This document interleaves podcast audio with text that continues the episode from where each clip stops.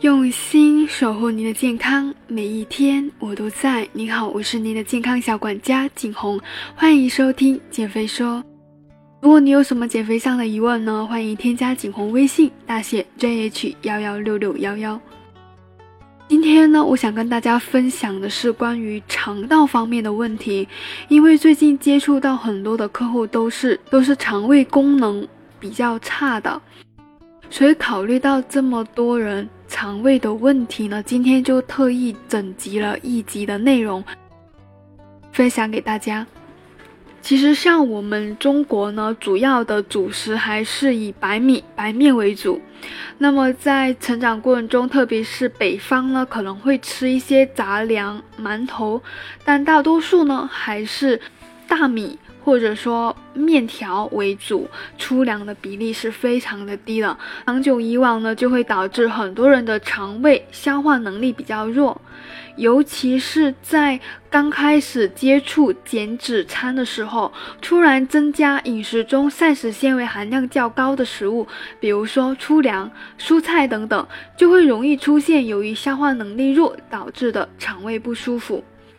在平时有一些减脂的小伙伴呢，也会选择吃沙拉，很多生的蔬菜也会导致饭后胃胀气、小腹突出。其实粗粮也是差不多一样的道理。再将现在的一个饮食结构的不规律。大吃大喝、辛辣烧烤之类也会伤害到我们胃黏膜，所以肠胃的功能比较差呢，是大多数人都存在的一个问题。那轻度呢是会有排气增加的情况，严重的话会出现肠胃不舒服和胃胀气。但是很矛盾，高纤食物不仅对减脂很重要，对于肠道菌群健康、增强消化能力也是非常重要。所以，对于刚开始想要通过改善饮食去减脂的小伙伴们来说，一定不要急于求成。饮食的突然间的转变呢，会让我们的肠胃不舒服。尝试找一下原因到底是什么。如果你是因为消化能力比较弱，那哪一些食物需要避免呢？不同的人对于不同食物的消化能力是有差别的，比如有些人呢比较难消化粗粮，但有些人呢可能是对于奶制品比较不好消化，所以一般来说有几类食物需要注意，可以在饮食中注意一下。第一类呢就是膳食纤维含量较高的食物。由于膳食纤维是人体没办法去消化，对于肠胃功能较弱的人来说，饮食大量增加粗粮、高纤的蔬菜、水果等等，确实有可能会导致肠胃不舒服。第二，避免生吃高纤维的蔬菜，比如很多女生呢，为了减肥会选择吃沙拉，如果肠胃功能比较弱，就会非常容易出现胃胀气的。比较好的方法就是把蔬菜煮熟或者打碎了再吃。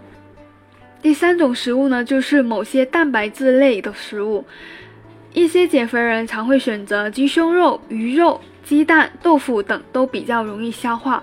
另外，比较嫩的牛肉、猪肉也还可以。但是如果肠胃功能，但是如果肠胃功能很弱，就不要选择吃豆类的了。豆类纤维含量比较高，而且里面含有紫苏糖。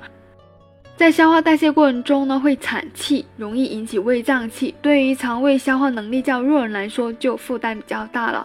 第四类食物就是乳类食物，比如牛奶、酸奶、芝士等等。这个主要针对有乳糖不耐受的人，如果空腹喝牛奶会胀气、腹泻等，也有可能身体是无法消化乳糖的。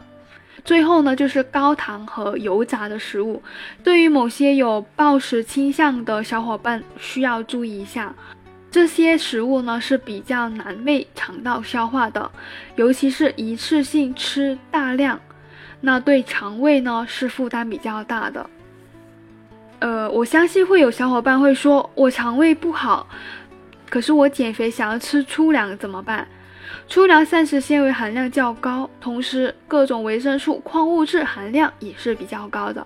如果你不想要放弃粗粮，可以通过一些烹饪的方法，帮助身体更好的消化和适应粗粮。